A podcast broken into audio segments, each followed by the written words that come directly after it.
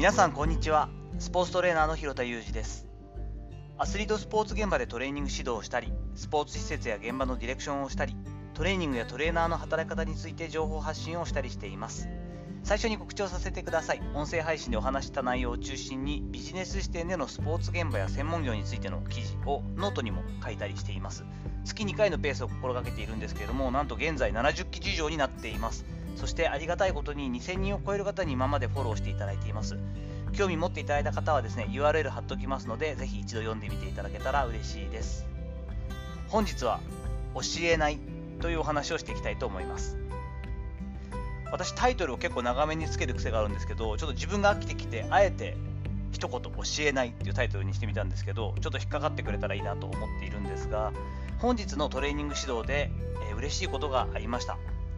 何があったかというとですね人数ちょっと少ない、え公式戦の週を迎えている、まあ、競技部だったんですけれども大学生なんですけどね選手が自ら聞いてきてすごく詳しく聞いてきてすごく詳しく悩みを相談してくれてその場で指導を問われるということがありました。これまあ普段からねなってくれよっていうかお前今までやってないのかよって話なんですがこの競技部に関しては私今年から関わってきたチームでえ前任者の方とトレーニング指導方針っていうのが結構全然違うんですよね。私のやり方っていうのにすごく選手自身も戸惑ったし、えー、すごくストレスを感じているのは分かっていました。監督コーチからもね、あの理解はしていただけているんですけども、もう少し前がこうだったからこうしてほしいっていうのを言ってきてるんですって言うんですけど、その都度キャプテンであったり、えーとトレーニング担当のね学生とかにはきちんと説明はしましたが、この状態で私に仕事をしてさせてもらってあの依頼を受けているということは私のやり方でやってみましょうということを信用してもらっているのでまず1年これでいきますというのを宣言してそこはブレずにやってきたんですね。そそんな中でもですね、えっと、ここ2年間ほどのトレーニング指導の現場で私が自分自身に、まあ、これが理想だよな最終的にはこういうふうに指導したいよなと思っている姿勢に関してちょっと自分的には修行的なんですけれどもそれにできるだけ準ずる立ち居振る舞いをするように今しています。それがですね理想的なことを言えば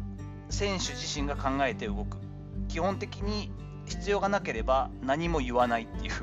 指導なんですね。何もしてないじゃんっていう話にはなるんですけれども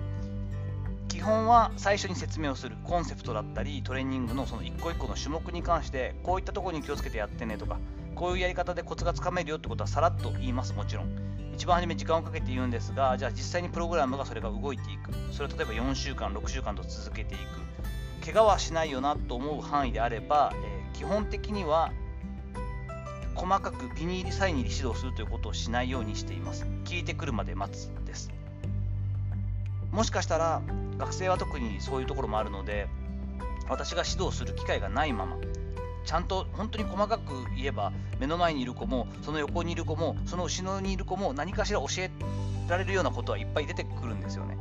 でもそこをあえてしないというふうに今は心がけています。もしかしたら本当にチャンスがないまま教えるチャンスがないまま何もしない人じゃんと言って解雇になっちゃうとかお仕事がなくなってしまうというケースもあり得るかなというふうなこともちょっとちらっと頭の片隅にはあるんですけれどもそれでもやはり20年以上トレーニング指導の仕事をしてきて何が本当にフォープレイヤーズというかプレイヤーファーストというか選手主体というか学生主体というかそういうことって何が一体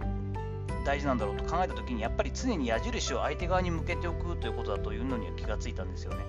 自分が選手であったとしたら今目の前にいる選手たちが自分を必要としてくれるとしたらということを考えた時にやはりこまごま自分のやり方を、まあ、教えてくれるのはありがたいですけど教え間というのは私自身はうるさいし集中できないんですよね。そして実際に自分が言ってもらって、まあ、うるさいなと思いながらやってある程度できるようになった。そして10年20年経ってああの時言われたことってこういうことだと思ってあそういうこと言ってたんだってことって年を重ねるとあることはあるんですがそれだとちょっと遅いんじゃないかなというのも自分の理想論を考えた時には思うようになったんですね。正しいことを伝えるとか自分ができることを伝えるとか自分は仕事なんだから何も言わないのはやっぱりおかしいから不安もありますからね。自分の仕事を全うするために教えるとか指導するっていうのはちょっと違うよなと思っているんです。ただまあ何もしないで本当にただブラブラ歩いて見てるだけってなってくると本当に何もしなくなっていますので一番工夫してしんどいところというのは常に一人一人の選手に見てるよ。あの選手にも俺君の動き見ていてなんか気づいてるよ。違うあの側にいる選手に対してもジェスチャーで今のはいいよっていう丸とか今のはちょっと怪しいよって×とか三角みたいなサインだけ送るとか。なんとなくこうあなんか気づいたことがあるんだろうなとか俺のこと見てんなとか。今のはいい感じがしたな。あやっぱ後ろで指導者も丸ってしてから良かったんだな何が良かったんだろうみたいな感じでサインは送り続けるように心がけています。実際に口が先に出るタイプではあるので本当は言いたいんですし言った方が楽なんですよね。だからこそ今まで15年20年とかけていく中で言い続けてきたところがあるんですが一生懸命我慢している部分があります。強いられてる感じはしないとしても選手たちにとって言ってくれるというか求める前に言われるというタイプの教え方っていうのは理想論に対してはいまいちだなというふうに感じるからなんですね。改めて今の大学生とかと関わる機会が増えてきた時に子どもたちというか今の学生たちに指導する際にはトップダウンいいからこれをやれとか分からなくてもいいからとにかくこの数をやれとかこの重さを持てとか黙って俺についてこいみたいな態度っていうのはもう本当に愚の骨頂だなというのはよく分かりました。ここに関してはもう情報もあるし知識もあるのが今の若い世代なので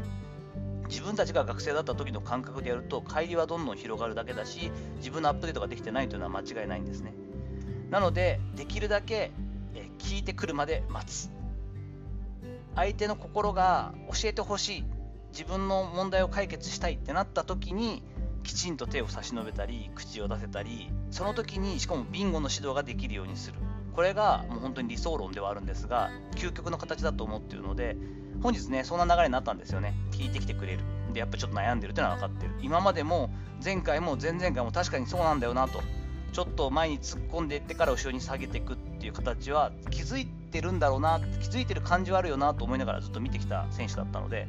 多分ここだぜって言って2回だけこう自分が完全に後ろについてですねこの位置でやってみって言ってこの位置だけだからって言って入れて実際に下がって上がって、まあ、スクワットに近い動作だったんですけどもそしたらあこの感じは初めてですって全然上がらないですって言うけどあと3回ぐらいこれやったらそこで上がるし今までよりも重量も上がるし自分の思ったように重心がコントロールできるようになるからって言ったらすごい嬉しそうにしてずっと練習してたんですけどあこれができるといいよなってここまで待ってよかったなと。一番初めに気がついた時からこれを言っていたらこの子はこんな感覚で取り組んだり自分の感覚にできただろうかと思うとノーだったのでやっぱこれは続けていけたらいいなと。自分との我慢比べでもありますし修行的でもありますけれどもこの形の指導ができるレベルに自分を持っていきたいなと思ったりしています。